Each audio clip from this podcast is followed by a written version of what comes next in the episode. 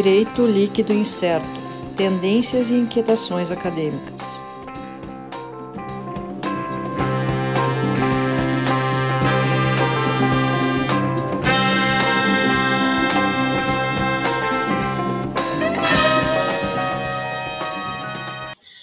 Olá pessoal, estamos aqui começando mais um episódio do nosso podcast, é DLI Podcast Direito Líquido Incerto. Né?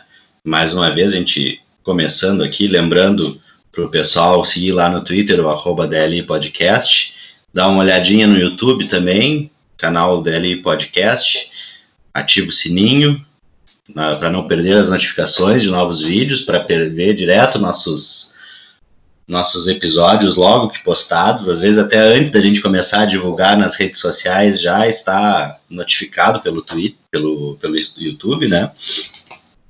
Mais uma vez aqui nossa equipe, eu, Sandro Moraes, Alisson Capelari. Olá a todos. Sérgio Gilea. Olá, pessoal. Nosso time oficial aqui. E hoje a gente vai, vai seguindo no nosso, na nossa rotina de gravações em casa, né? Em função de pandemia, de coronavírus. Uh, e mais uma vez, botando a Covid no assunto, né? E, e pegando algumas das, das implicações uh, dessa situação extraordinária aí que a gente vive uh, no nosso mundo do direito. Hoje, especificamente, então, o assunto é a questão da, da pandemia e na, na questão das recuperações judiciais. O que está afetando, e a gente vai ter uma ideia de o que afeta para os processos em andamento e também falar um pouco sobre se essa pandemia está repercutindo ou não em novos processos. E para isso a gente tem um grande especialista na área hoje. Estamos muito honrados de ter aqui o, o professor André Esteves. O professor André Esteves é doutor em Direito pela PUC de São Paulo, PUC São Paulo, né? Uh, não, eu acho que eu enganei aqui. Depois ele corrige. Não me lembro se é PUC. Mestre em Direito na URGS e professor na PUC, sim, a PUC do Rio Grande do Sul, isso sim. Então, professor André, obrigado pela presença. Pode já corrigir aí, que eu acho que eu errei o seu currículo aqui. Ah, Sandro, sem problemas. Primeiro, é um prazer estar aqui entre amigos, né, pessoas que eu admiro e que têm muito se empenhado numa época de pandemia para a proliferação do direito como um meio de conhecimento. Uh, parabéns pela iniciativa de vocês. E quanto ao currículo, uh, na verdade, eu fiz doutorado na USP, uh, com, orientado pelo professor Rodrigo Mendes. comecei o doutorado em 2013 e terminei em 2016. então, acabei fazendo isso e até busquei dessa forma, até porque dentro da minha área, direito comercial, realmente a USP é um grande centro é, específico na área e, e, essa razão do grande esforço que eu fiz, porque realmente foi um, um esforço denso de agenda por alguns anos, inclusive de deslocamento, naturalmente. É, feitas as observações iniciais, é, eu queria só fazer alguns breves apontamentos. É, não sei se eu já começo agora é, para fazer as colocações iniciais, que assim é a dinâmica. Fique à vontade, professor. Bom, então, quanto à dinâmica específica, quanto ao assunto, a gente tem aqui para trabalhar o assunto da recuperação de empresas é, numa, num contexto de pandemia, esse é o, esse é o objetivo. É, e em relação a isso, nós temos é, várias, vários projetos de lei em andamento no Congresso, sendo que oito foram propostos especificamente em razão da pandemia para reformar a Lei 11.101.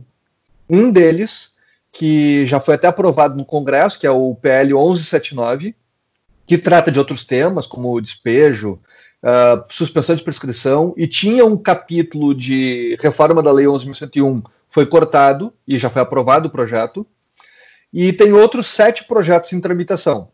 No que aquele que tem, a, digamos, o teor mais avançado é o PL 1397 de 2020, do dia 1 de abril. É, tem uns 50, 60 dias de tramitação, mais ou menos.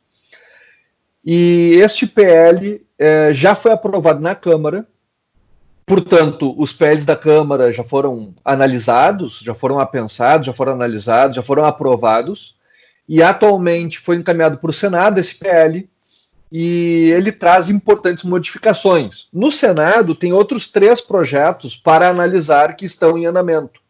E, portanto, pode haver, pode, podem ser apensados. Eu sei que tem propostas de emenda é, parlamentar em relação ao PL que tramita agora no Senado.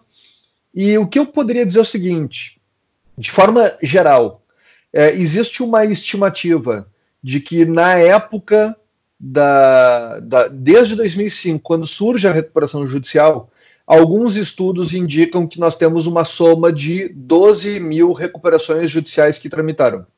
E, portanto, é um universo meio que restrito, considerando que a gente tem perto de 20 milhões é, de, de CNPJs, de empresas, de atividades é, ativas atualmente, significa um número de uh, menos de 0,01% das empresas, embora, claro, algumas muito impactantes, como é o caso da Odebrecht, como é o caso da Oi e outras mais. Mas a grande diferença é que, pela crise que a gente está passando agora, a reforma ela está prevendo uh, mudanças que vão impactar a vida de todos. Quando eu digo a vida de todos, não interessa quem é advogado e não atua com recuperação. Os assuntos de recuperação vão chegar porque existem medidas que são aplicáveis a todos. E aqui eu vou tentar traçar um panorama geral tá, do que estão tentando fazer e com base no que. Primeiro, uh, existe um período inicial, e eu estou falando agora de acordo com o PL 1397, que foi aprovado na Câmara e que ainda será apreciado no Senado. Esse é o meu contexto que eu estou falando. Eu estou falando deste PL, embora tenha outros PLs com redações similares ou não, mas me parece que, na minha aposta, é, não que eu gostaria que assim fosse, mas na minha aposta a redação que vai ser aprovada é muito próxima do PL 1397 já aprovado na Câmara. Provavelmente vai ser parecido no Senado por algumas razões específicas, é, e acho que dá para trabalhar com esse contexto. Basicamente, ele prevê um período inicial de suspensão legal, é, um período aplicável a qualquer é, devedor, queira ou não, é, e automaticamente o Pileges é, não precisa pedir a, a, aplicação da regra, se aplica a todos, mesmo que não peça. E lá está previsto impossibilidade de decretar falência, impossibilidade de retirada de certos bens. É, tinha impossibilidade de despejo, mas isso ficou no PL 1179. Desmembraram porque já tinha outro PL tratando sobre o assunto. É, e, entre outros aspectos, afastamento da multa contratual por inadimplemento nessa época. Então a pessoa não cumpriu com obrigações, é, tem afastamento da multa. E daí tem uma discussão se isso é uma suspensão legal ou se isso é uma moratória. É, no que eu diria, pá, moratória exatamente não é, porque moratória seria não, não correr nenhum encargo juros, correção monetária, que não é encargo propriamente, eh, essas coisas correriam. O que não corre é multa. Mas multa, afastar multa é típico de moratória. Então, assim, ficou um pouco híbrido. A tal ponto que o próprio relator do projeto, é, ele coloca lá, ah, prevê uma moratória. Ele diz isso lá no, no, no PL, na, na justificativa. E daí fica uma discussão se é moratória, se não é. Daí tem uma comissão de notáveis juristas é, que, que estão trabalhando o assunto, eles dizem que não é moratória. O que eu poderia dizer é, tá, moratória exatamente não é, mas tem característica, pelo menos uma, típica de moratória. Mas o que se pretende fazer com isso é evitar a retirada de bens neste, neste período. Tudo bem. Isso é suspensão legal. Por quanto tempo está valendo?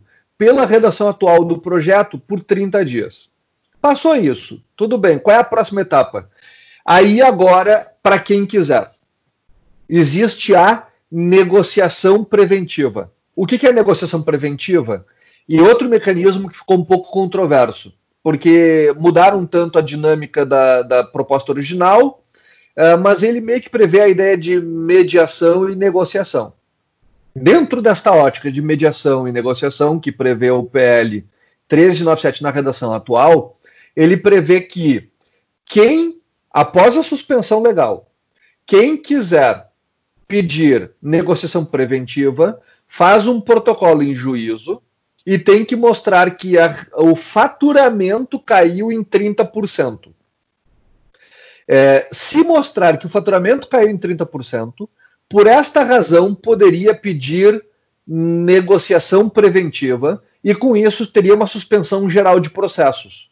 Quer dizer, não suspende atos expropriatórios, tal qual a recuperação judicial, por 90 dias, uma vez improrrogável. É, e quando a gente fala em suspensão geral de processos, é, existem algumas discussões em torno disso. Primeiro, o cara tem que pedir, cara, a pessoa tem que demonstrar, o sujeito, o devedor tem que mostrar que o faturamento caiu 30%. 30%. Pelas estatísticas já levantadas, significaria a maior parte dos devedores. A maior parte dos devedores se enquadra nisso. Mas a questão é que, na minha opinião, isso tem um lado um tanto bizarro em alguns pontos. Primeiro, exigir que tenha queda de faturamento. E se a pessoa teve uma queda, uh, uma queda de rentabilidade, como é o caso do supermercado, que nesta época parou de vender produtos caros, parou de vender o caviar e o vinho caro e começou a vender arroz e feijão porque não tem margem de lucro.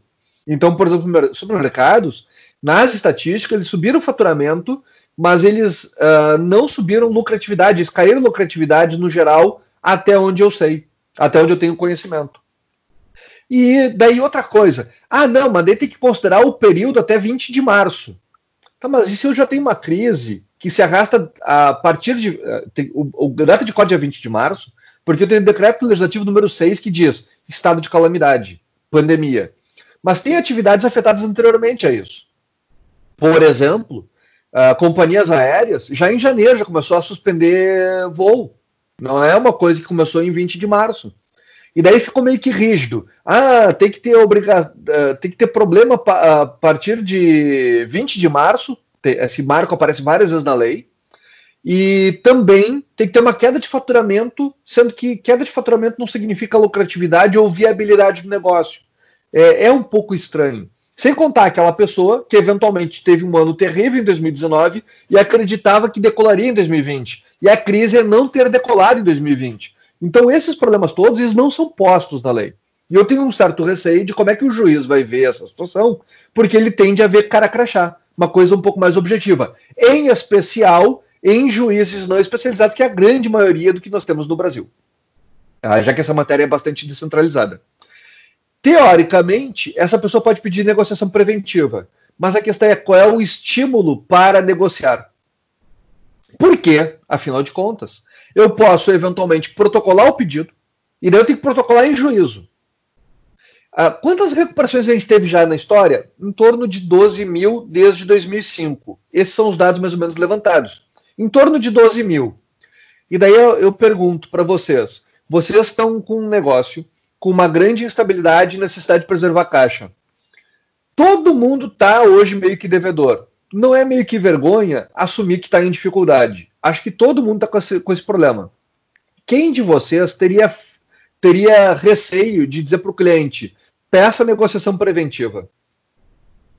Não tem muito porquê. Não tem muito porquê é, ser contra fazer isso vários negócios. Quem é dono de restaurante é só pedir negociação preventiva. Quem, quem é que vai, qual vai ser o problema de admitir que um restaurante está com crise agora? Todos estão. Tá? Então não teria nenhum problema fazer isso, isso seria o normal. E se nós temos cerca de 20 milhões de negócios, vocês acham que vai ter mais de 12 mil pedidos de negociação preventiva em um período de 60 dias, que é o que a lei prevê? Na minha estimativa, nós teremos um estouro de pedidos de negociação preventiva. A pretexto de ser algo para desafogar o judiciário, que não tem como analisar todas as recuperações que vão propor, estão querendo propor isso. Só que me parece que vai ter uma inundação de pedidos em que o juiz vai ter que ficar verificando, porque o juiz vai ter que verificar se o faturamento caiu 30%.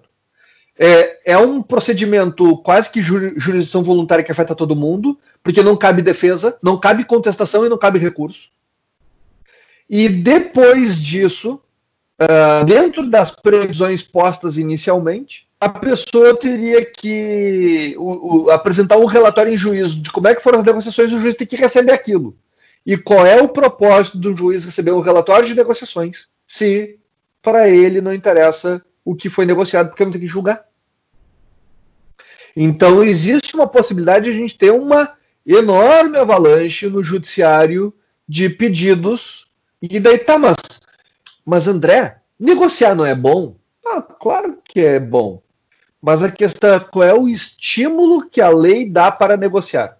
O único estímulo que agora existe no PL na versão definitiva, e eu concordo que aí é um estímulo, é que quem negociar, se o devedor entrar em recuperação, a dívida negociada, dependendo de se o cara aportou crédito novo, etc., ele não entra na recuperação judicial depois.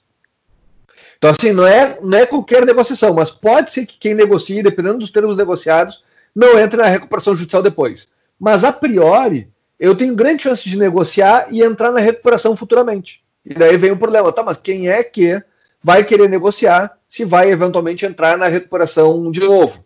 Ah, mas daí criaram algumas possibilidades, se a, e se a negociação for uh, um ano antes ou, um ano depois, ou mais de um ano da recuperação ajuizada, tem algumas coisas do tipo uh, que são discutidas e que podem eventualmente criar algum estímulo para que eu queira fazer. Mas a priori, se não tiver estímulo, eu vou, talvez como devedor com crise de caixa, talvez não ter como contratar alguém competente para negociar e talvez ter aquilo como um stay que qualquer um advogado poderia pedir, uh, suspenderia processos e eu não teria maior complicação. E depois eu vejo o que eu faço. E o devedor não tem consequências, porque se ele não, não conseguir negociar com nenhum credor, não acontece nada contra ele. Ele não tem que pagar nada, ele não tem um prejuízo, não tem uma sucumbência, não tem uma falência, não tem nada. Quer dizer que não existe nenhum estímulo a que ele tenha que chegar a um acordo. O meu temor é que, numa falta de cultura que nós temos, a gente tenha, paralelamente a isso, pessoas vendo como, somente vendo como uma válvula de escape para tentar fazer a suspensão uh, de negociações. Tá?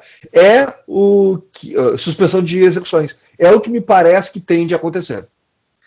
É, portanto, esses mecanismos, e aqui, nomeadamente, fruto de um dever de, de negociação, de uma experiência francesa, espanhola, etc., mas me parece que a gente tem algumas diferenças substanciais em relação aos outros modelos, é, e também a gente precisaria criar estímulos a esses pontos. Mas isso é uma base criada. Aí, fora isso, é, basicamente, a, existe a recuperação judicial comum, a recuperação judicial com base em plano especial e a recuperação extrajudicial. Isso já existe, não é numa novidade. E fizeram ajuste em cada um desses mecanismos.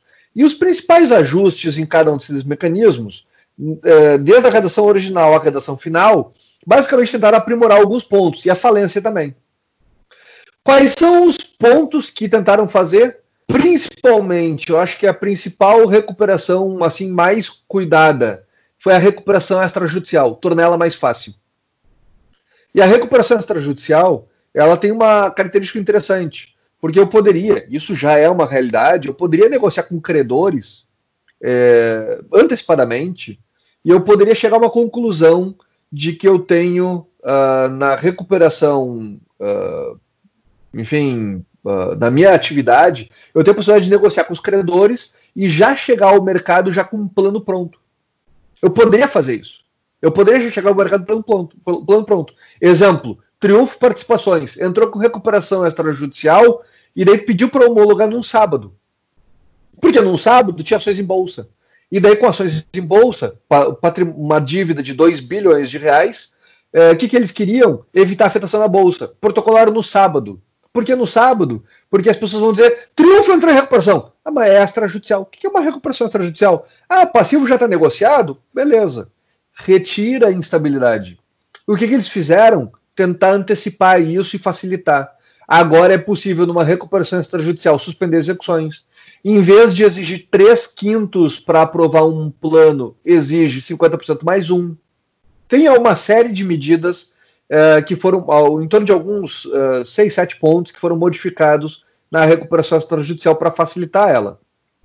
Isso é uma ideia que foi criada e que, enfim, acaba sendo uh, proveitosa como, como ideia. Qual é o problema da recuperação extrajudicial que parece ter sido a grande aposta? É uma questão, de novo, cultural. A minha experiência indica que o devedor, ele está em crise, ele não procura agora. Ele não procura agora. Ele procura quando não consegue pagar a folha. Ele está com um problema para resolver daqui a 10 dias e não sabe como contornar. Ele, não é que ele não, há, não entra com a recuperação judicial salvo na última hora ele não planeja como fará. E é bem na verdade, se alguém é experiente, ele poderia, se eu, sou, se eu sei de uma crise que vai ficar incontornável daqui a um ano, eu poderia já planejar agora. Ah, quais são teus credores? Eu, eu acho que dá para fazer uma extrajudicial e afeta menos. É possível mas eu preciso ter antecedência de consulta. Ninguém, por consultar uma, um escritório, é obrigado a ajuizar a recuperação judicial. Mas o fato é que, não mais das vezes, a minha experiência prática indica que o devedor, ele normalmente espera uma situação incontornável, que a folha já não está sendo paga para procurar e daí ver quais documentos são necessários e o que é possível fazer. Ou seja, a situação fica muito mais difícil é, na prática para os devedores em geral. Então, o que a lei está querendo fazer é estimular a recuperação extrajudicial, o, pro, o projeto de lei. Mas, e eu acho louvável, eu não afasto esse, esse problema. Mas o fato de a gente ter é, essa ideia, como a gente está fazendo de afogadilho e sem uma formação de cultura, eu não sei o quanto a gente também não deveria investir também em melhorar mais do que estão melhorando a recuperação judicial em especial para microempresa e empresa de pequeno porte. Que, aliás, de passagem, na minha opinião, essa aí ficou a deriva. É, se vocês forem ver a recuperação é, judicial para microempresas e empresas de pequeno porte, normalmente a microempresa e a empresa de pequeno porte não costuma entrar em recuperação judicial. Não costuma entrar em recuperação. Tá, e por quê? Ah, tem um, alguém disparou um alarme aqui. Tá? É, alguém está arrombando um carro simultaneamente, mas eu não posso impedir nesse momento. É, parou, é, já perderam o ladrão. É, então, assim, a recuperação para microempresa é, tem detalhes que são importantes. Por exemplo, existem estudos de São Paulo, da ABJ, Associação Brasileira de Geometria, vinculada à PUC São Paulo, e esses estudos da PUC São Paulo indicam quem é o perfil médio do cliente da recuperação judicial. E daí vai dizer, pô, quem normalmente entra em recuperação é o cara que tem passivo de mais de 10 milhões de reais, que normalmente não é microempresa. O perfil médio é superior a 10 milhões de reais. Se vocês forem ver, quem, é, quem, é, quem não é microempresa ou empresa de pequeno porte, tem um porte maior, a gente está falando aí de empresas que, que pertencem a menos de meio por cento do geral ou menos de 1% do geral das empresas. Mas essas respondem normalmente por dependendo do estado, 60% a 80% das recuperações. Microempresa não entra em recuperação. Isso é a realidade. Por quê? Porque o procedimento é complicado para eles. E daí a gente tem um problema. Tá, mas, André, por que, que isso entra em recuperação? Aí tem estudos. E perto da metade das recuperações que a microempresa tenta entrar não consegue porque não consegue reunir os documentos mínimos. Aí, pô, mas os documentos mínimos. Isso aí é o mínimo, André. É uma questão de paradigma. Se vocês olharem fora da nossa realidade, saiam do Brasil. Vamos tratar com paradigmas. É, várias coisas que estão sendo discutidas agora. Aí eu vou pegar três. Primeiro, pô, pode entrar uma associação de recuperação? A gente tem uma discussão recente por causa da UCAM, Universidade Cândido Mendes. A Universidade Cândido Mendes pediu recuperação, uma associação. A Ubra teve uma discussão imensa. Ela entrou em recuperação, ela era a associação e a véspera se converteu em sociedade anônima. Qual é o, qual é o perfil da nossa discussão aqui? Ah, o cara é a associação, não pode pedir recuperação. E daí eu pergunto, ah, peraí, André, é, isso é uma coisa que assim é no mundo inteiro? E eu vou dizer, não, não é assim no mundo inteiro. No mundo inteiro, o que interessa é se tu tem uma atividade a ser preservada. É, essa é uma premissa geral. Então, a gente pega discussões. Se a atividade não empresária pode entrar em recuperação, cara, pergunte para um alemão. Não faz nem sentido para ele essa pergunta. É uma coisa extravagante.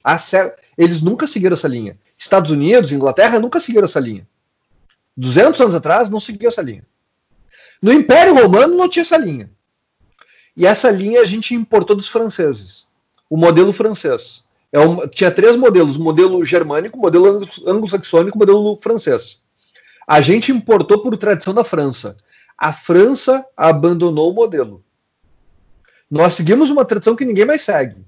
Olhem os países que faziam essa distinção, Portugal, Espanha, França, etc., não fazem mais. Eu não me recordo de ter encontrado em mais de 20 países que eu pesquisei, é, vinculados ao CDE e outros países mais, eu não encontrei nenhum que faça essa distinção.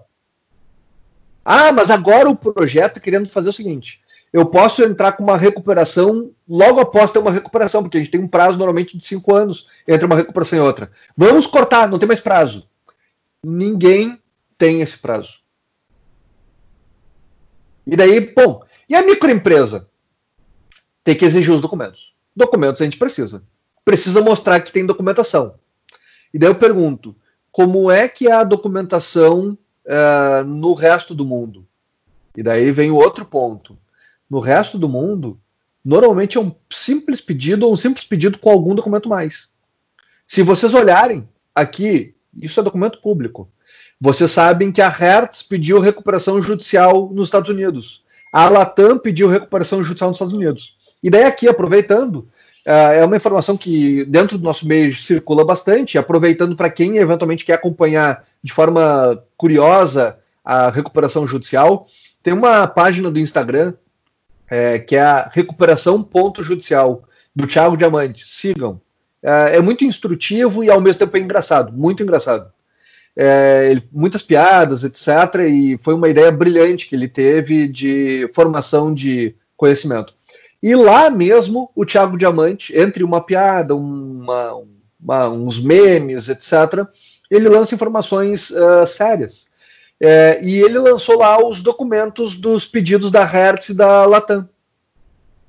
E vocês podem olhar, primeiro, para entrar em recuperação dos Estados Unidos, pedir proteção, é um formulário preenchido. Parece aqueles formulários da junta comercial. Quero uma cópia do contrato social, um formulário. Quero pedir recuperação. Quem são os credores? Acho que são uns 10 mil. Não precisa nem dizer quais são. Não precisa juntar documentos, não precisa juntar contabilidade. Eu apenas digo, senhor juiz, eu confesso estar em crise e eu preciso de recuperação judicial. Eu preciso da sua proteção. É, e, claro, a consequência disso, eu entro num procedimento que a minha saída é ou eu entrar em acordo com os credores ou falir. Mas nos outros países, como os Estados Unidos e outros tantos mais, é um simples protocolo. Vejam que no caso dos Estados Unidos, é assinado é nem por advogado, é o diretor que assina o protocolo. O pedido é feito pelo, pela própria diretoria. Não tem nem que passar pra, por escritório de advocacia, necessariamente. E isso é meio que um padrão no resto do mundo. Aqui, nós não estamos trabalhando a ideia nem mesmo de, talvez, uh, simplificar a documentação para microempresa. Que, aliás, isso significa ainda estimular que microempresa permaneça à deriva do sistema. Portanto, a gente tem um procedimento que, na verdade, virou para empresas de médio e grande porte, em regra. A microempresa não tem solução. E a gente tem um outro problema, um outro problema que é grave e é um modelo que, assim, é super difícil de trabalhar. O problema é o seguinte: é, eu vou fazer uma pergunta retórica aqui. É, se vocês ganhassem 100 milhões de reais, o que vocês fariam? E a resposta, quando eu falo para um aluno de graduação, normalmente a resposta deles é: não, eu vou mandar meu chefe a merda, eu vou viajar o mundo e eu vou parar de trabalhar, comprar imóveis e viver de aluguel. A resposta é uma é isso ou parte disso que eu falei. Normalmente é pequena variação do mesmo tom. Eu nunca vi alguém que chegasse para mim e dissesse: Olha só, é, se eu ganhasse 100 milhões, eu montaria uma indústria. Eu nunca vi essa, alguém responder isso. E eu diria a mesma coisa. Eu não montaria uma indústria. Eu não montaria. Qual é a minha razão para não montar uma indústria? A minha razão é muito simples. Eu não tenho porquê. Com 100 milhões de reais, a minha geração e as próximas estão garantidas. Se eu não perder o dinheiro, está suficiente. Quem, em sã consciência, montaria uma indústria com 20 milhões de reais, por exemplo, se daqui a pouco poderia haver um passivo trabalhista ou de outras naturezas uh, de 100 milhões e pegar meu patrimônio pessoal inteiro e eu ter que ficar fugindo. Eu não preciso disso. Ter um rendimento porco, uh, ou um rendimento mínimo uh, do, do patrimônio, para mim já é suficiente. Eu não preciso de mais que isso. E isso significa, se vocês pegarem na época eleitoral, é, nós tivemos o Amoedo, candidato do Novo, que tinha um patrimônio de quase 500 milhões de reais e mais da metade de um fundo de renda fixa. Ou seja, emprestando dinheiro para o governo. E criticaram, pô, é o liberal que empresta dinheiro para o governo. E daí vem uma questão, é, é uma questão de estímulo. E quando eu digo questão de estímulo, é uma questão de paradigma também. Se vocês falarem no resto do mundo, é, vamos pegar aqui como é que funciona o cara que quebra.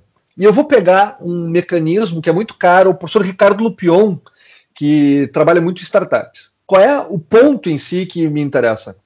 Startup, como a gente trabalha com negócios de elevado padrão de tecnologia, novidades que ninguém sabe se o mercado vai aceitar eu entro com a ideia e eu posso quebrar, seja por erro meu ou porque o mercado não quer aquilo. E é meio que mundial a estatística. Peguem os países lá da Ásia, é, lá do Malásia, etc., e outros países mais, peguem Estados Unidos, Brasil, todos esses países dirão o seguinte: a estatística é de cada 20 negócios, 17 negócios, um dá certo. Aí vocês vão naquele. Podem naquele, naquela plataforma de investimento lá para pedir investimento, são os pitches. Que tu vai lá publicamente, vai no auditório e fala, pá, eu queria queria montar um negócio, e tu fala abertamente tua ideia e o cara diz, quero investir. Nada de sigilo, nada de confidencialidade. Uma pergunta que é comum nesses meios. Quantas vezes tu já quebrou? E o cara diz, pá, 15. Normalmente dizer que quebrou 15 vezes é bem visto, porque o cara diz, cara, quem quebrou 15 vezes tende a não errar de novo ou tende a não errar certos erros básicos. É bem visto dentro desse meio quebrar. Só que a diferença é que nos Estados Unidos tu quebra e no próximo dia tu pode voltar. Tu não fica preso ao passado. Enquanto que nós, na nossa realidade, nós não podemos nos dar o luxo de quebrar. Isso explica por que, normalmente, quem tem capital tenta não investir em negócio porque fica atrelado a um passivo incontrolável, e, ao mesmo tempo, uh, o sujeito ele não consegue, às vezes, voltar formalmente ao mercado e daí tem o uso de laranjas. Porque ele não consegue se desatrelar do passado. A questão da responsabilidade limitada é uma coisa comum no resto do mundo, respeitada no resto do mundo. Nos Estados Unidos e em outros países mais, Estados Unidos em particular, eles têm o Fresh Start, que permite o retorno logo em seguida. Aqui no Brasil, nós não temos um mecanismo parecido. Quer dizer, tu quebrou, espera a falência terminar. Depois que a falência terminar, os processos deixam de ser suspensos e vão tramitar por mais algum tempo. Se a falência tramitar por 10 anos, mais uns 5 anos depois, depois de 15 anos pode voltar. Talvez. E, portanto, a gente não tem um retorno. E uma grande preocupação de agora. Porque a lei de falências não tem proteções que envolvam esse sentido. Porque mais do que pessoas que entram em recuperação, a gente tem que se preocupar com os que vão quebrar e que não vão poder voltar ao mercado. E quando a gente fala do empresário, eu não estou falando do dono da Latam, do dono da Odebrecht. Eu estou pensando também no camelô. Que, e, e se vocês pegarem o perfil médio do empresário, o perfil médio é um perfil extremamente é, modesto, alfabetização precária, etc. Porque, na prática, quando a gente fala empresário, não é uma coisa tão glamurosa, porque o camelô também é empresário, e uma série de outras pessoas mais é, pequenos comerciantes, comerciantes individuais, etc., eles são empresários, uh, ou, enfim, tecnicamente entram dentro do conceito. E dentro desta noção que a gente tem do empresário individual, etc., a gente não está trabalhando mais do que a recuperação que é para meia dúzia, normalmente de maiores, a gente não está trabalhando em como permitir o retorno à atividade do camelô que vai quebrar. E daí vejam como é curioso. Ninguém está trabalhando por isso na parte empresarial. Falem com o pessoal do consumidor. Aí eles têm um PL, acho que é o 3515, se não me engano, não tenho certeza agora, mas tem um PL que tenta permitir uh, o rápido retorno dos consumidores superendividado. Aí é porque é uma questão seguinte, é que as pessoas veem um valor em consumidor, porque consumidor somos nós, temos que proteger o consumidor, está na Constituição Federal. enquanto que a gente não vê, normalmente, as pessoas não veem a, o empresário em si como tendo um valor em si no sistema.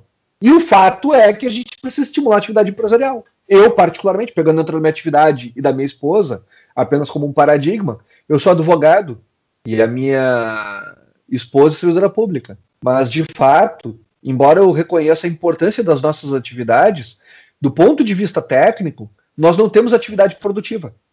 A gente não gera riqueza. Eu, advogado, se eu fosse trabalhar no inventário, o que eu faria é dividir o dinheiro dos outros. Eu tinha o dinheiro de um, tinha o dinheiro do outro, aí eu fiz um inventário e eu peguei uma parte. Eu não produzi riqueza. Servidor público pode ter uma grande utilidade, mas ele não produz riqueza. Quem produz riqueza, como regra geral, é indústria e agricultura. Eu preciso estimular que as pessoas lá estejam. E como é que eu estimulo isso? Entre outras formas, é, talvez permitir que as pessoas possam quebrar e retornar. Mas daí eu entro em temas sensíveis, porque afinal de contas eu tenho crédito alimentar. É, e o fato é que a gente tem cada vez mais é, empresas que acabam se globalizando, como é o caso das startups, que tanto faz se o Uber é brasileiro ou americano, que ele vai roubar nossas riquezas igual se ele for de fora daqui. E daí a questão é que a gente não permite a criação dessas riquezas. E é claro que a gente tem uma escolha. A gente tem que escolher quais são os problemas. O problema é que normalmente as pessoas não, não sabem muito bem escolher quais são os efeitos práticos de cada uma das escolhas. Normalmente a gente tem uma análise uh, micro do mundo e isso acaba gerando, na minha opinião, a algumas distorções razoáveis. Mas se vocês forem ver, hoje a microempresa está meio que a deriva, como já estava, no PL permanecerá, e a gente talvez deveria evoluir em muitos passos. Por outro lado, a reforma emergencial me parece uh, que tem que ser emergencial e, portanto, tem que aprovar de qualquer jeito, mesmo que não seja ideal. Essas são as considerações iniciais, acho que eu passei do tempo, mas agradeço por demais pela atenção aqui e fico, claro, aberto ao debate.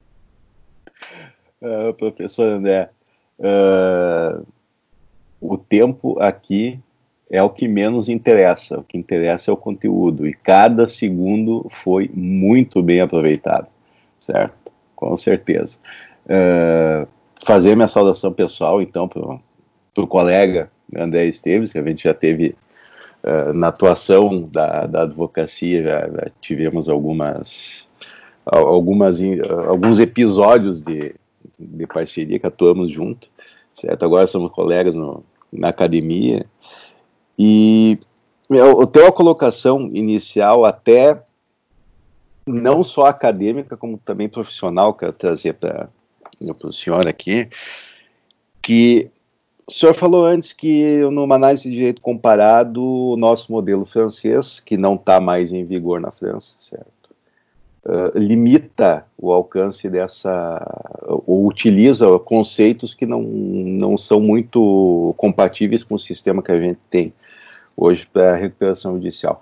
Mas, uh, e que deveria, em outros sistemas, se usa a questão da atividade econômica. É um dos cenários que eu vejo na jurisprudência, que está que está acontecendo na prática, é o pedido de recuperação judicial por pessoas físicas principalmente na área do agronegócio, certo? que é uma tendência que está tendo hoje, até eu, pela minha experiência por atuar numa instituição financeira que é essencialmente o nome do agronegócio no, no Brasil, historicamente, é um cenário que está que tá sendo cada vez mais incrementado. Uh, assim como a questão das microempresas, com, como é que é, com, como é que tu vê essa visão mais ou menos desse, desse novo conceito de recuperação judicial que está sendo passado agora. Algumas considerações ó, sobre o tema, por favor. É, assim, de forma geral, é, a gente tem um problema de visão sobre o que é uma recuperação judicial e qual é o seu propósito. Se a gente for pegar o que é a noção de uma recuperação, lá, uma concordata, lá no Império Romano, é, um, começou a acontecer de pessoas é, dentro daquela formação da sociedade que o homem era o patriarca que trabalhava e trazia o sustento. Às vezes o homem vinha a falecer e deixando dívidas. E daí é, todo o patrimônio do devedor era levado e ainda ficava com a pecha de caloteiro, a pecha da infâmia, como a doutrina assim menciona. E daí criaram a concordata como uma ideia de acordo entre credores e devedor, que na época era de tentar encontrar o melhor para os dois mundos. É, então, assim, a viúva entregaria o patrimônio voluntariamente, ou seja, os credores não teriam que pegar a força, e o benefício para os credores era não ter que executar a força, buscar o patrimônio, e pelo lado da viúva, a dívida seria quitada pela entrega dos bens, e portanto ela liberaria a memória do seu falecido. É, na verdade, a ideia da concordata, como originalmente nasceu, era uma forma de tentar encontrar a, uma, um apaziguamento e talvez a melhor solução para cada um dos lados, porque a viúva ia perder o patrimônio, só que ela poderia conseguir o perdão da dívida e uma proteção à memória do falecido. É, e o, a concordata sempre foi um acordo entre credores e devedor, e isso pega em história romana, pega em história Idade Média, pega em atualidade, etc. Sempre foi isso. No Brasil, a gente teve quase 10 leis falimentares. A gente primeiro teve regência das leis portuguesas, ordenações uh, manuelinas, filipinas, e depois Código Comercial uh, de 1850, e depois mais algumas leis de 1890, 1902, 1908, 1929, 1945 e agora 2005. A de 45 é a única que quebrou o paradigma. A única porque ela é, parte de uma ideia é, de que credores e devedor, é, sempre que eles agissem em conjunto, estariam em conluio. Sempre que credores pudessem negociar, estariam em conluio. E por esta razão, num grande debate, é, capitaneado lá por grandes juristas, inclusive Valverde, Trajano de Bernardo Valverde, resolveram dizer, cara, eu tenho que afastar o credor da discussão. Então como é que eles fizeram? O juiz dá a, recuperação, dá a concordata. Esse é o modelo de 1945 que vigiou até agora há pouco, que é um modelo que não é comum no resto do mundo, historicamente, nem na atualidade. É, e daí, como é que eles fizeram? Não, então é o seguinte: se eu preencher requisitos mínimos, os credores não podem se opor. Aí tu pede para o juiz, o juiz aprova. Mas fazer graça com o chapéu alheio, pô, não posso fazer uma coisa tão grande. O que, que eu vou fazer? Como é que o juiz vai negociar? Não pode ter negociação. Os requisitos estão na lei. Então só podia quirografário, e só podia ter condição entre pagar à vista metade do valor ou pagar valor integral em dois anos ou hipóteses intermediárias. Era isso que estava previsto. Quando a gente faz a Lei 11.101, a gente volta para o paradigma que sempre foi: grande acordo entre credores e devedor.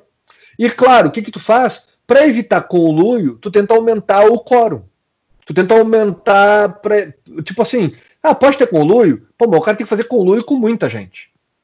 Eu tenho que tentar aumentar o quórum para evitar que o conluio com alguns poucos resolva o problema da recuperação. Essa é a ideia que está por trás. Só que daí vem um ponto. A nossa lei anterior, sim, era um favor legal.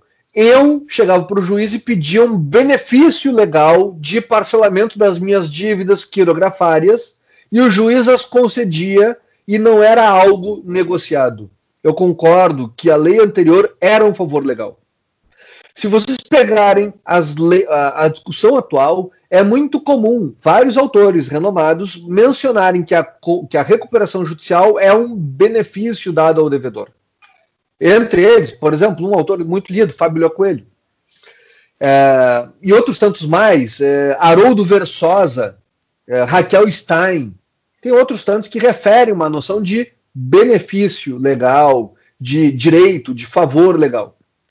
Me parece que esta noção ela está equivocada. É, equivocada porque isso é um retrato do que era antes. Hoje em dia, entendo eu que a recuperação judicial no modelo atual não é um favor legal.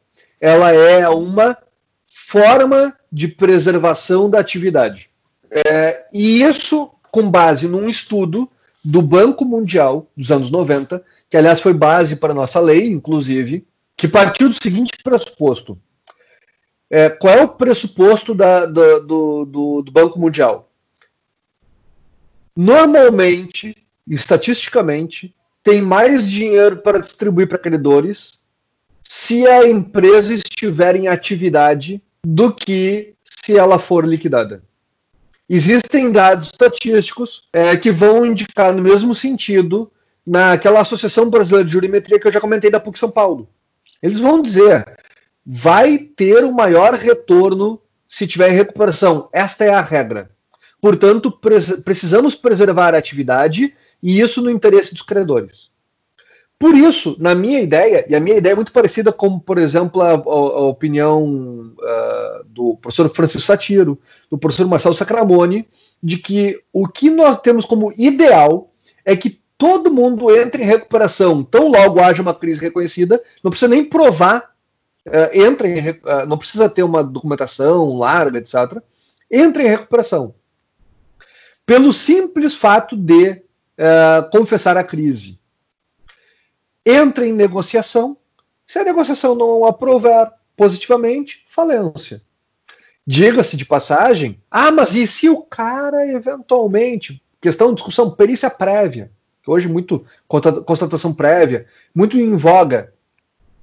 E se eventualmente tem documentos fraudados? A própria lei de recuperação prevê. Afasta o administrador. Está previsto isso. Porque a, a, a solução é colocar, penso como ideal, colocar todo mundo em recuperação, todo mundo que precisar, coloca em recuperação. Ah, mas tá fraudando documentos, uh, sumindo com bens, afasta o cara. É melhor afastar ele do que dizer não é problema meu da recuperação e vocês que ajam individualmente, porque o problema continua existindo. E se a atividade for inviável, quebra. É, então, assim, para mim, a, a, ideia seria colocar todo mundo para dentro, que é o que o mundo inteiro anda fazendo. Aqui no modelo, eu não cheguei a comentar, no PL 1397, eles resolveram permitir a noção de agente econômico. É, agente econômico permitindo associação, fundação, ampliando. Mas, mas somente para aplicar suspensão legal e negociação preventiva. Recuperação judicial não, extrajudicial também não. Quer dizer, deixa a deriva de novo. A associação poderia pedir uma negociação preventiva sem poder ter a etapa posterior da é, recuperação judicial. E claro que essas questões às vezes se resolvem na prática. Pegue o caso da Ubra, que entra em recuperação agora. Mas a crise da Ubra não é novidade. Quem for resgatar lá do passado, 10 anos atrás, é, tinha o problema dos trabalhistas. E daí o que, que um juiz trabalhista de Canoas fez? Ele disse: não, peraí, não é cada um bloqueando. Para tudo, eu vou bloqueando e vou repassando o dinheiro. O que é isso se não uma recuperação judicial às avessas? Quer dizer que a gente deixa as pessoas à margem do sistema e por isso a gente acaba discutindo outras soluções. O caso do produtor rural é, é, uma, é a mesma discussão, porque a nossa lei exige o registro. Aí fica a discussão se dois anos de registro ou se é dois anos de atividade. No que, na minha opinião, é dois anos de atividade e a lei é muito clara nesse sentido. E em São Paulo, que foi o primeiro polo a discutir isso, esse assunto já é meio que superado. O que ainda é um assunto meio complicado em outros estados. Tem vários argumentos para ambos os lados, embora me pareça que os argumentos pró tese do Portugal sejam mais fortes, mas tem um argumento que eu não consegui ver quem rebata. É que normalmente o credor, ele, o credor que, uh, que contratou anteriormente ao registro, o que ele sustenta? Olha só, eu contratei com uma pessoa física, é, sem registro, alguém que não estava submetido ao regime recuperatório. Portanto, é, no posterior, eu quero não estar submetido ao regime recuperatório. E, portanto, as, assim, se for seguir a etapa do raciocínio, o que o credor está alegando é um direito adquirido a regime jurídico, o que não existe, primeira coisa. Mas é, significa que, se passasse dois anos de registro, aquele devedor teria que fazer 2%, do, do, duas ideias. Uma recuperação judicial para os credores novos pós-registro e uma não recuperação para os credores anteriores. Tá, eu poderia separar credores, mas o patrimônio é o mesmo. E se não pudesse seguir adiante, teria que falir. E daí eu teria dois regimes simultâneos eu teria a falência para os credores posteriores e a insolvência para os credores anteriores. Se vocês me explicarem como fazer dois regimes jurídicos uh, concursais simultâneos sobre o mesmo patrimônio, ótimo. Ninguém conseguiu responder essa pergunta. Para mim, essa é a pergunta-chave que é irrespondível até o momento. E, portanto, é, me parece que eu poderia debater vários dos argumentos. este é o que não tem contraponto, porque pessoa, o, o, credor ele não alega que, como alienação fiduciária, ele está excluído do procedimento recuperatório. Ele apenas diz estar submetido ao regime jurídico anterior de insolvência. E a impossibilidade de fazer dois regimes concursais simultâneos, de insolvência e falência, é, isso tornaria inviável totalmente a lógica. O regime tem que ser único. Professor, toda a sua explicação até agora tem me, tem, tem me sido bastante esclarecedora. Estou uh, gostando de ver, porque eram assuntos assim que durante a graduação eu não chegava muito perto. Não sei como eu passei na disciplina em três semestres, mas como a, uma, uma, boa explicação faz a gente entender melhor e sempre enriquece a gente. Então, desde já eu agradeço, né? Vem o agradecimento depois no final, mas desde agora eu já deixo. E puxando o gancho do que o senhor falou durante sua explicação sobre negociação de pagamento, de dívida e tudo mais, uh, como a negociação é por si uma forma uh, adequada de resolução de conflitos, existem outros métodos adequados ou alternativos, enfim, dependendo da da, da nomenclatura. Eu sei que o pessoal empresarial prefere alternativos mais pelo, pela nomenclatura em inglês, né? ADR, Alternative Dispute Resolutions e tudo mais. Mas nomenclaturas de lado, uh, existem outras formas, outros métodos? Qual é o panorama que a gente tem hoje? Então, queríamos, né? Como as suas explicações têm sido tão boas até agora, eu só consigo imaginar que essa também vai ser tão boa quanto eu estou ansioso para escutar. É, Sérgio, obrigado pela pergunta. Assim, uh, sobre a mediação e outros métodos uh, de disputa, eles são muito importantes uh, e poderiam contribuir bastante, efetivamente, para evitar uma, uma, dificuldade qualquer na, e chegar a uma crise efetivamente. O que eu colocaria é que os métodos, digamos, aquilo que no processo civil chamam de justiça multiportas, é, o, entre os demais, ADR é realmente uma nomenclatura de preferência, é, tem sido pensado muito na arbitragem e na mediação. O problema, assim, que eu vejo, a arbitragem é, tem vantagens, porque existe, em regra, um maior respeito à autonomia privada na arbitragem do que no judiciário, em, em regra. Para pegar uma regra muito simples aqui, societário, uma disputa entre sócios, que pode levar a uma crise da empresa. Uh, é muito comum haver uma divergência sobre quanto o sócio tem que receber de haveres. No judiciário, procurem o STJ. Ele, apesar da lei permitir que eu possa ter uma cláusula de apuração de haveres no contrato social, é, o STJ só permite que aquela cláusula valha se, depois de surgir o conflito e surgir o cálculo, as partes concordaram, concordaram com o resultado. Tá, então não vale aquela cláusula, não tem autonomia privada. Na arbitragem isso valeria. E talvez algumas das crises que podem ser de causa interna é, um problema de liquidez por conta da porção de haveres, isso tende a ter maior respeito e possibilidade de planejamento por parte dos sócios usando a arbitragem. Quando a gente fala é, também dos conflitos, a gente tem uma dificuldade em si de saber uma linha de posição. Como o judiciário tem posições muito diversas, é, nós às vezes entramos num litígio, vocês sabem disso. Quanto mais linhas possíveis, é uma roleta possível. Eu vou entrar com uma causa, porque se cair na quinta câmara vai dar um resultado, na sexta câmara outro resultado. Pelo simples não, eu vou tentar. Vale a pena. É, se a gente pudesse ter um maior grau de estabilidade das posições, seria ótimo. Né? E a arbitragem muitas vezes confere um maior grau de estabilidade. Algumas das questões que surgem ah, de recuperação pode ser fruto de uma crise jurídica.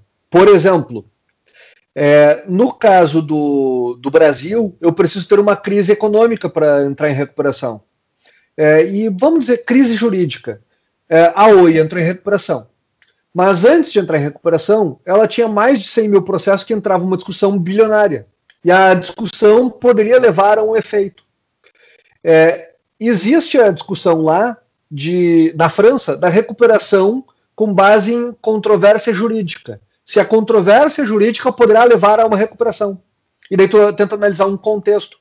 Quer dizer que existe essa preocupação de dar estabilidade à, à parte jurídica. Eu posso entrar com uma recuperação para encontrar um, uma solução única para o meu problema para dar uma alternativa. Aqui no Brasil a gente não tem isso. Então o que a gente tem? Ah, eu vou tentar usar arbitragem para dar maior estabilidade para as posições que sejam dadas, que em várias matérias acho que a arbitragem daria mais estabilidade de posições que o judiciário, não sempre.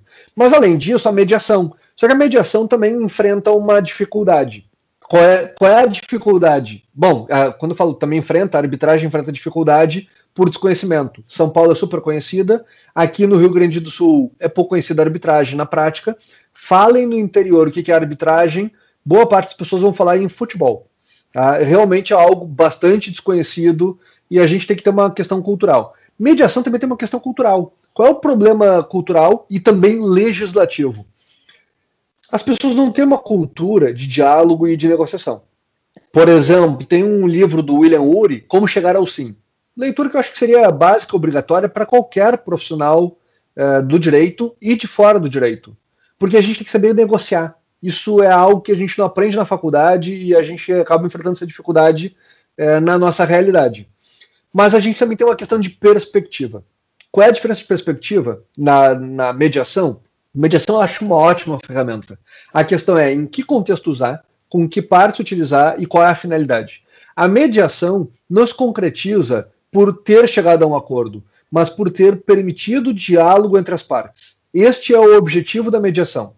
Se eu permitir que as partes possam conversar mais e talvez no futuro isso possa resolver parte do conflito, talvez, o objetivo foi alcançado. E daí nós temos uma questão: para quem, para que serve a mediação? Se vocês falarem com alguém sobre mediação, normalmente a primeira resposta da pessoa vai ser: ah, mediação, sim, eu vejo, direito de família. E o fato é que ficou muito marcado por questões de família a mediação. Então, mas André, qual é a diferença prática? O que, que tu quer dizer em, marcar na parte de família a mediação e o que, que isso interfere? A nossa lei de mediação prevê expressamente, é uma lei que tem uns cinco anos, prevê expressamente que as partes ela, elas podem submeter a mediação e que o mediador não deve emitir opinião. Ele não pode emitir opinião. Aquilo que a gente chama de mediação é, facilitativa, que é um modelo muito utilizado, em especial de família. Qual é a ideia? É, não imagina só chegar o mediador numa questão de família e dizer: é, mas eu acho que realmente o, o seu marido tem razão, ou a sua mulher tem razão. E tem toda aquela carga emocional do tipo, como assim ele tem razão? Eu não concordo, porque ele me traiu, ou ela me traiu, etc. E às vezes dizer o que tu achas pode levar à dificuldade concreta é, por reverberar várias questões emocionais. Por isso, a mediação facilitativa ela é muito indicada em questões de família, porque assim, com quem vai ficar a guarda é uma questão que, que o mediador tem que, né, não é dizer que tem, teria que ser isso, e sim talvez tentar encontrar mecanismos de as partes encontrarem quais são suas resistências e encontrar o seu ponto de contato. É, dizer o que acha numa questão de família pode trazer as questões emocionais, concordo plenamente. Na seara empresarial, normalmente não existe essa carga emocional. O que normalmente dificulta a mediação ou chegada a uma conciliação, que a, a chegar a um acordo, é, digamos, seria um objetivo uh, imediato da mediação, não imediato. Né? O imediato é tentar conseguir o acordo, mas tentar chegar a um, uh, tentar facilitar a conversa, mas chegar a um acordo também é o objetivo da mediação. É, na relação empresarial, eu não imagino que dizer, ah, o Alisson tem razão, que alguém diria, não, você mexeu com os meus sentimentos. Não. Na relação empresarial, o que existe é uma justa expectativa. Eu faço o acordo porque eu sei que mais adiante seria muito pior. Eu deixo de fazer o acordo porque eu acho que o processo vai demorar e o resultado que ele está propondo é muito parecido com o final. É uma questão de justa expectativa. E o que muitas vezes dificulta, na realidade prática, é que as pessoas têm uma ausência de realidade sobre o que, que deveria ser a justa expectativa. Ou seja, são maus profissionais, muitos, muitas vezes, que não sabem nem o que deveriam esperar na prática. E isso dificulta. E às vezes um mediador ter uma mediação avaliativa dizendo: olha, pelo contexto, se eu fosse juiz, eu diria tal coisa, isso me parece que é algo importante. Mas o que quem já teve experiência, experiência com mediação na área empresarial normalmente é um mediador que não é da área que diz: não, eu não conheço o assunto de vocês, eu não sei nada, e eu não tenho nenhuma opinião. mas eu estou aqui para ajudar. E ali a discussão não é uma discussão emocional que as pessoas precisam aproximar, é uma questão objetiva. Eu não quero fazer acordo com essa pessoa porque eu acho que se eu levar para o judiciário, eu consigo reduzir muito a expectativa dele, e, e é, uma, é uma discussão mais racional, em tese. Embora muitas vezes a irracionalidade resida não propriamente no que na, na, na, pessoa querer fazer acordo ou ter emoções, mas na pessoa não saber qual é a sua justa expectativa. Este é o ponto que eventualmente pode ser o de grande divergência. E o mediador poder dizer, como acontece nos Estados Unidos, medição avaliativa, dizer, olha, se eu fosse juiz eu diria tal coisa, acho que tua linha talvez não seja muito boa, talvez seja um, pô, vou cair na real. Talvez o meu advogado não esteja me orientando adequadamente. Talvez, quer dizer, essa, essa discussão, a mediação avaliativa me parece que é uma tônica muito importante na seara empresarial. Por outro lado, a priori, pela lei de mediação, isso não é uma alternativa. A lei de mediação fala em mediadores não emitir opinião. É, e, portanto, a mediação avaliativa não está na lei de mediação.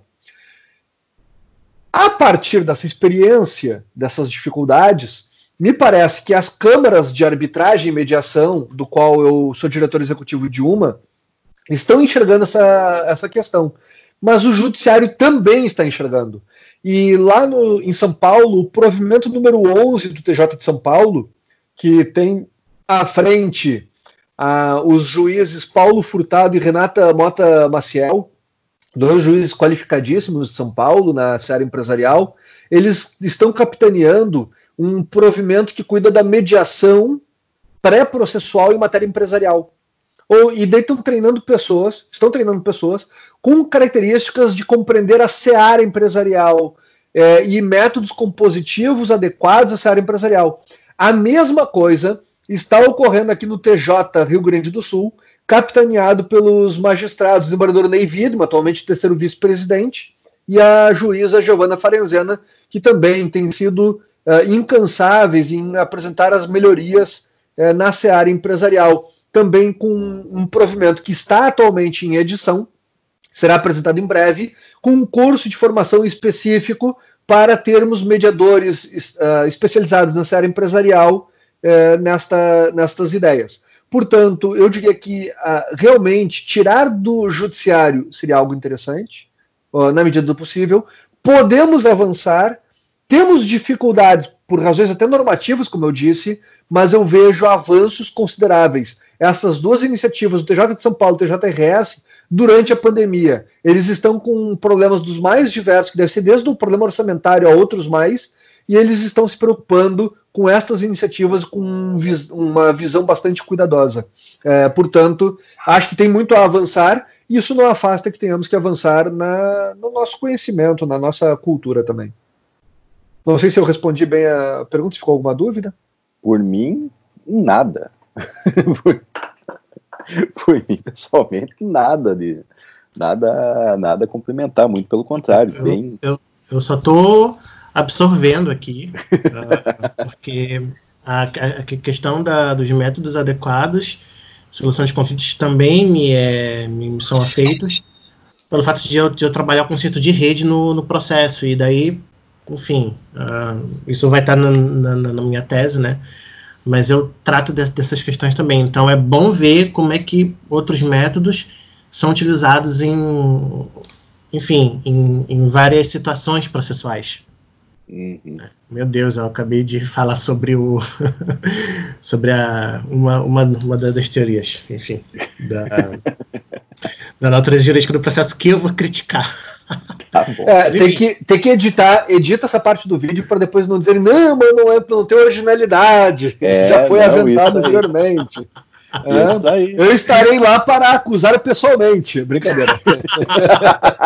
Não, mas, mas a originalidade está justamente em que eu vou criticar uh, uh, os conceitos de, de, natureza jurídica do, do, do processo. Não, não, entrega mais o jogo, Serginho. Não entrega mais o não, jogo. Não, não vou mais. Fala, Sandro, alguma, alguma coisa? Olha, eu tô, tô só observando, porque, como eu falei, não, não é da minha área, eu tô aprendendo aqui, fazendo algumas anotações e, e, e tendo só, só observar com, com o que o professor André falou. E, e, e até fazendo uma, uma, um apontamento aqui, em processo trabalhista, tem um colega que sempre me falou o seguinte nos processos trabalhistas, ele diz, olha, uh, às vezes o pior acordo é a melhor solução que tu tem para fazer no processo. E me parece que na recuperação judicial a gente tem que ter essa, essa, essa ideia também. Né?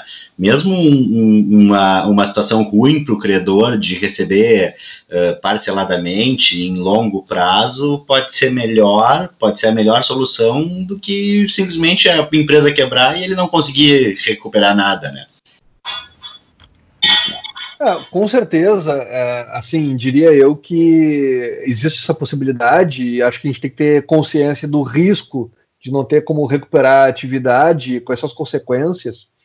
Mas é, é, que tem tantas coisas que podem ser discutidas. Por exemplo, uh, o próprio credor ele não precisa ficar refém de apenas aprovar ou rejeitar um plano.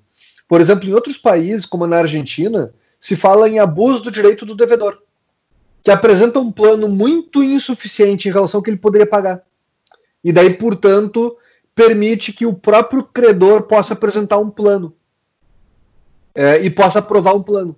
Aliás, por estas, é, esta ideia, num outro PL que está sendo objeto de debate, que não é esse que eu estou falando, não é o emergencial, é o PL 6229 de 2005, que agrupa todas as, todas as propostas de reforma que nós já tivemos desde o início do, do processo legislativo. É, esse PL ele cria a possibilidade de credores apresentarem plano de recuperação contra a vontade do devedor, desde que preenchidos em torno de seis, sete pressupostos.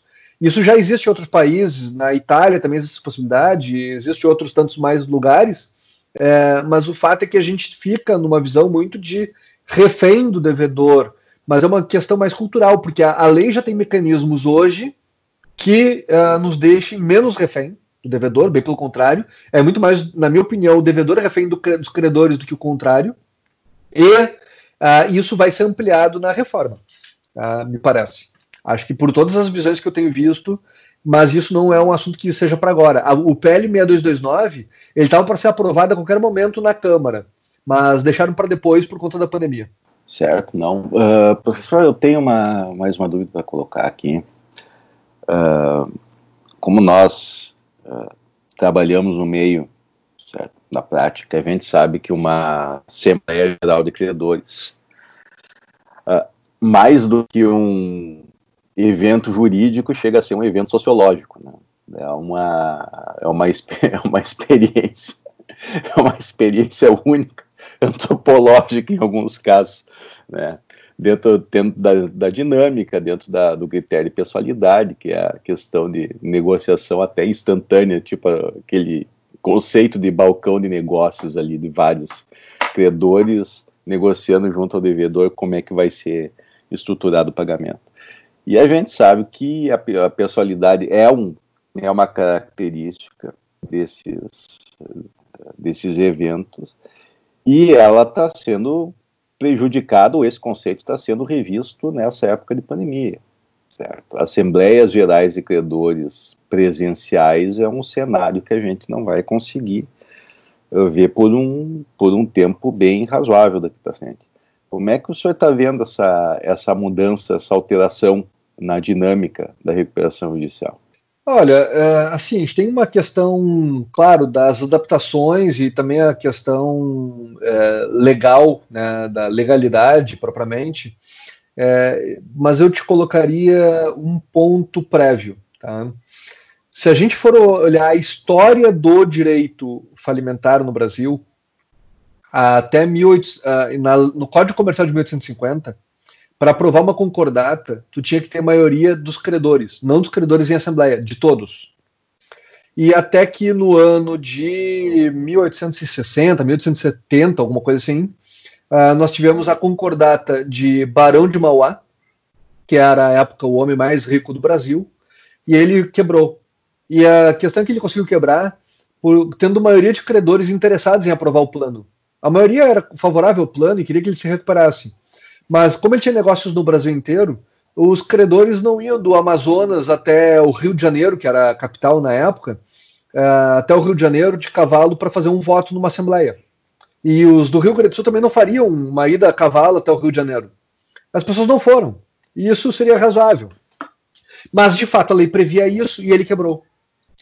É, e por esta razão, é, em 1882, se eu não me engano, teve uma lei que é a 3065, e essa lei é, ela passou a prever, e desde então nosso sistema ele prevê dessa forma, que no Brasil, né, e no resto do mundo também é a mesma coisa, que somente quem está em assembleia uh, pode votar. Não, quem está fora de assembleia não vota, não é considerado. Isso poderia acontecer, e a gente já viu nessas experiências sociológicas e antropológicas das assembleias, que às vezes nós temos as maiores uh, bizarrices, inclusive acho que o Alisson conhece bem uma história, que eu não vou entrar em detalhes uh, morais, uh, de, de, de, advogado de credor que ameaçou sair no soco com o advogado devedor. Tá? Sim. É, e aliás, na mesma assembleia em que o, a, o administrador dançou moonwalk ao final da assembleia, uh, por durante alguns minutos.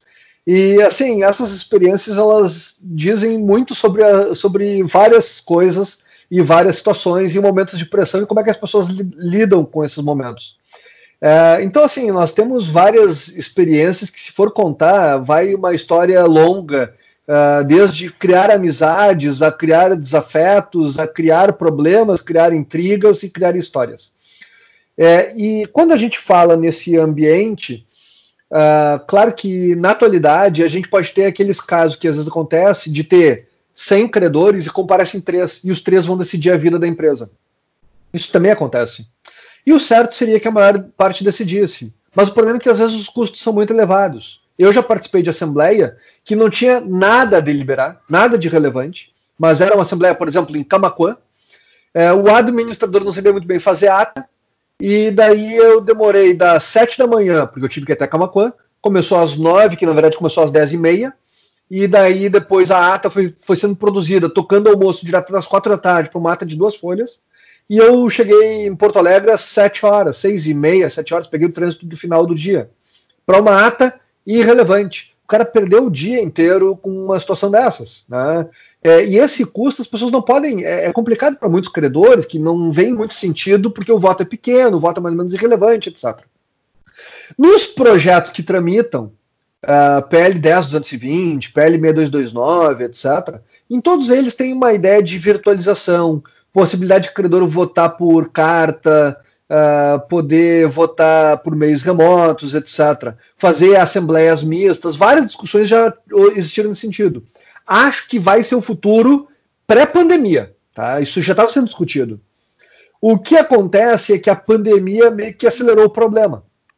E daí, o PL 6229, é, o, o, desculpa, o 1397, que é o da reforma emergencial, ele não trata de assembleia. O que existe é uma recomendação do CNJ, 63, a recomendação 63, que vai dizer: olha, se puderem, deliberações urgentes, façam por meios remotos, se puder. Se não for urgente, não faça. Se vocês forem ver, caso emblemático, primeiro foi o caso da Odebrecht. A Odebrecht, que é a maior recuperação que nós temos no país, 98 bilhões é o pedido inicial, é o passivo inicial, 98 bilhões, é, teve assembleia deferida em primeiro grau e que, em segundo grau, apenas modularam. Disseram, pode ter assembleia com alguns recortes. Aqui em Porto Alegre, a primeira decisão nesse sentido foi da juíza Giovana Farenzena, é, que permitiu a Assembleia, numa recuperação em Porto Alegre, a ter a Assembleia do, da, dessa recuperação, que em tribunal, a última notícia que eu tive foi caçada a Assembleia por não haver urgência. Tipo, tá, poderia esperar, poderia aguardar para depois. Qual é o receio? O receio que está tendo a, nesse momento é: tá aí, o credor vai conseguir votar? O credor, tá, o credor grande vai conseguir votar, e o trabalhista pequenininho da vila, da fazenda, esse cara vai conseguir votar? Ele sabe acessar? Tem dificuldade? Eu pude acompanhar a. Eu acompanhei, eh, digamos, diretamente a Assembleia do Odebrecht. Foi bem cuidada pela Álvares Marçal. É, foi, não, não vi nenhuma intercorrência. É, pelo que parece, eles tomaram cuidados adicionais. Eles fizeram contato telefônico com todos os credores. Pelo que parece, os credores que não, não participaram, eles apenas disseram, não quero participar. Não teve problema do tipo falta de tecnologia, porque eles poderiam participar pelo celular, se teria Wi-Fi, etc. É, então, assim, eles não enfrentaram reais dificuldades. Claro que a Álvares Marçal é uma consultoria especializada muito forte, com uma grande equipe. Eles pegaram milhares de credores e ligaram para todos, mas eu não sei como é que funcionaria no Brasil inteiro. Talvez essa, isso fosse uma dificuldade. Se todos os administradores tomariam muitos cuidados, muitas cautelas. Porque a gente não tem forma. Como é que funciona a presença? Não tem lista para assinar a presença.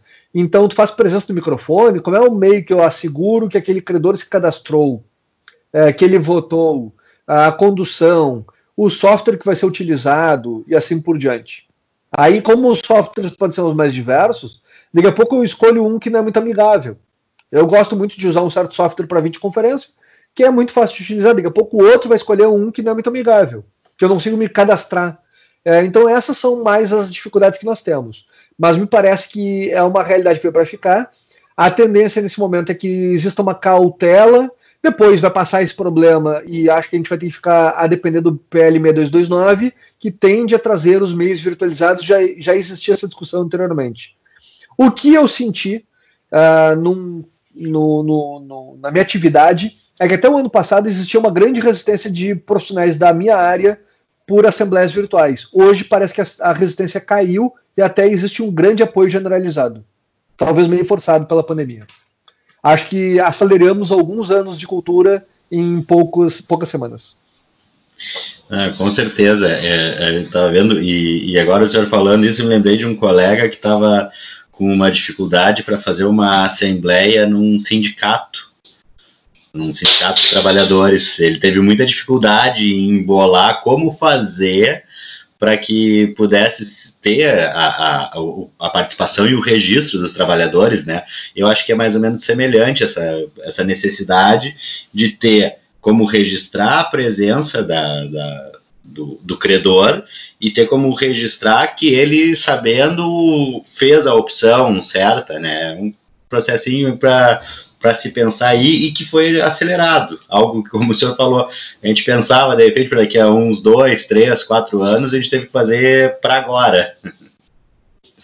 É, tem uma, tem uma particularidade, Sandro, até, porque, assim, as pessoas, quem não conhece muito o procedimento, imagina assim, ah, tu vai para uma assembleia, apresenta e fala lá, e daí os credores te ouvem. Na verdade, isso não funciona assim. Quem é sério, especializado, é, tu já negociou previamente com os credores que interessavam para negociar, tu já sabe o que, que vai acontecer na Assembleia, tu tem os cenários possíveis de qual. Ah, esse credor vai aprovar, este talvez aprove ou talvez não, tu tem dúvida, este vai ser contrário, já sei. É, e o ambiente da Assembleia é meramente homologatório. Quer dizer que uh, hoje eu, eu, imagino que a tendência seria a gente ter ambientes mistos. A passa a pandemia. A tendência é ter ambiente misto. Tu quer votar à distância? Pode, eu vou oferecer meios. Tu quer votar presencial? Eu vou oferecer meios também. Tá? Hoje em dia, o problema dos meios presenciais é, é, o problema sanitário, mas é um problema temporário, uh, mesmo que seja por meses ou mais de ano. A, na minha opinião, a gente vai ter esse problema sanitário convivendo pelo menos por um ou dois anos. Mas é um outro problema. Bom, professor, assim, a gente Uh, a conversa tá, tá, tá boa, a gente até brincava aqui off uh, que o tempo parece que não passou, a gente tá, tá agradável aqui, mas até para manter nosso padrão aqui, que na verdade a gente já passou um tanto do que a gente faz normalmente nos, no podcast, mas com certeza quem está ouvindo não vai se, se importar. E, e aí tem uma questão que a gente sempre coloca, sempre hoje o Alisson mais familiarizado ao tema participou mais nas perguntas, e aí fico eu responsável por fazer um questionamento uh, sobre as, as referências. Para quem quer estudar um pouco sobre recuperação judicial, quem quer se interessar pelo assunto, fazer uma, um aprofundamento, o que, que o senhor sugere ali? Vamos dizer, uma bibliografia básica, assim, para quem vai começar, ou também Uh, não só a bibliografia, pode dar alguma referência, às vezes a gente fala em filmes, Netflix, seriado, alguma coisa por aí, até para ter uma noção. Uh, assim, uh, para se atualizar em relação ao tema recuperação, é, tenho aqui para observar que, claro, tem. Se a pessoa quer, quer fazer uma leitura muito dinâmica, tem um manualzinho que é volume único, que é novo, do Gustavo Sade Diniz. É, e esse manual do Gustavo Sá Diniz, que é curso de Direito Comercial. é, é um livro que eu particularmente uh, recomendaria muito uh, para todos os interessados, uh, porque, claro, ele, é um, ele abarca toda a matéria e quem quiser estudar o mínimo de recuperação, ele tem poucas páginas, umas 100 páginas mais ou menos. Quem quer aprofundar, e aqui para aproveitar, digamos, entre gaúchos, né, o, tem uma obra que tem sido uma das maiores referências, que é o livro do professor João Pedro Scalzilli, que é o Recuperação de Empresas e Falência. É, este livro aqui, ele está na quarta, tá, tá, tá indo para a quarta edição agora. É um livro que tem só uns quatro anos. Tá? Ele é muito novo. É, e isso aqui, assim, ao mesmo tempo, é um dos mais citados do país atualmente. Para pegar um exemplo, se vocês pegarem é, as 10, 12 maiores recuperações do país, Odebrecht, uh, Oi, OAS, em todos eles, este livro foi citado, seja na petição inicial da Odebrecht, por exemplo, em acórdãos, uh, ele foi citado em uh, todos os 10, 12 principais casos. E é um livro que é muito seguido pelos juízes uh, especializados aqui, a doutora Elisiana Farenzena, a doutora, o, o doutor uh, Gilberto Schaefer, uh, o doutor uh, Alexandre Cosme Bueira, Novo Hamburgo, os desembargadores, uh, todos que nós temos, e também muito seguido em outros estados, São Paulo, e a leitura hoje básica em várias universidades, inclusive na USP, é uma leitura básica de graduação e na pós também. Tá? Então, é, recomendo é, um tanto bairrismo aqui, não só porque é meu amigo, é, o João Pedro Scalzilli, o Spinelli, o Telechea, mas porque são obras é, de, realmente de referência e das mais destacadas do país atualmente. Além disso, sobre a reforma, esses mesmos autores, o João Pedro Scalzilli, o Spinelli, o Telechea, eles foram os primeiros a publicar o primeiro livro sobre RJ em pandemia, que acabou de sair, é eletrônico, Tá de graça na internet, é só fazer download. E até onde eu sei, está tendo uma repercussão muito importante, inclusive nos gabinetes dos magistrados uh, de norte a sul do país. Acabou de ser publicado faz uma semana. Ele foi escrito durante a pandemia, para a pandemia, com os problemas do PL 1397. Acho que é interessante como leitura. E para quem gosta de vídeos, coloque no YouTube PL 1397. Tem vários vídeos gravados com professores, juristas, magistrados, advogados, etc., dos mais renomados do país sobre o assunto. Tem um conteúdo aí, deve ter algumas dezenas de vídeos à disposição é, para quem tiver interesse também em aprofundamento. Isso, naturalmente, tem esse livro aí, alguns artigos em migalhas, conjuro, mas bastante coisa no YouTube. É, de fato, essa, essa situação aí, é, às vezes a gente, o, o livro impresso não, não consegue acompanhar, né? A gente tem essa dificuldade nessa situação de pandemia. Realmente, o que eu vejo é só material online. Dificilmente tem um, um material impresso, até por, pela falta de tempo, né? Uh, qualquer elaboração, se tu começar a pensar ali, a pessoa começou a, a escrever em em final de fevereiro, início de março, uh, termina de escrever até imprimir e fazer toda a produção, é, é, é, impossível hoje a gente ter um recurso físico, ah, né? Com certeza, isso aí foi fruto de um enorme esforço. Eu acompanhei o Scalzilli muito de perto, nesse ponto, é, o Spinelli Telechea mais, uh, mais à distância, eu falava mais com o Scalzilli no dia a dia, e às vezes a gente trocava debate sobre a, o PL, às seis da manhã, cinco da manhã, é, e assim por diante, de, de meia-noite, uma da manhã. E teve uma vez que a gente começou a debater quatro da manhã e eu, pá, tu não tá, tu não tá dormindo? E ele, não, tô virando a noite.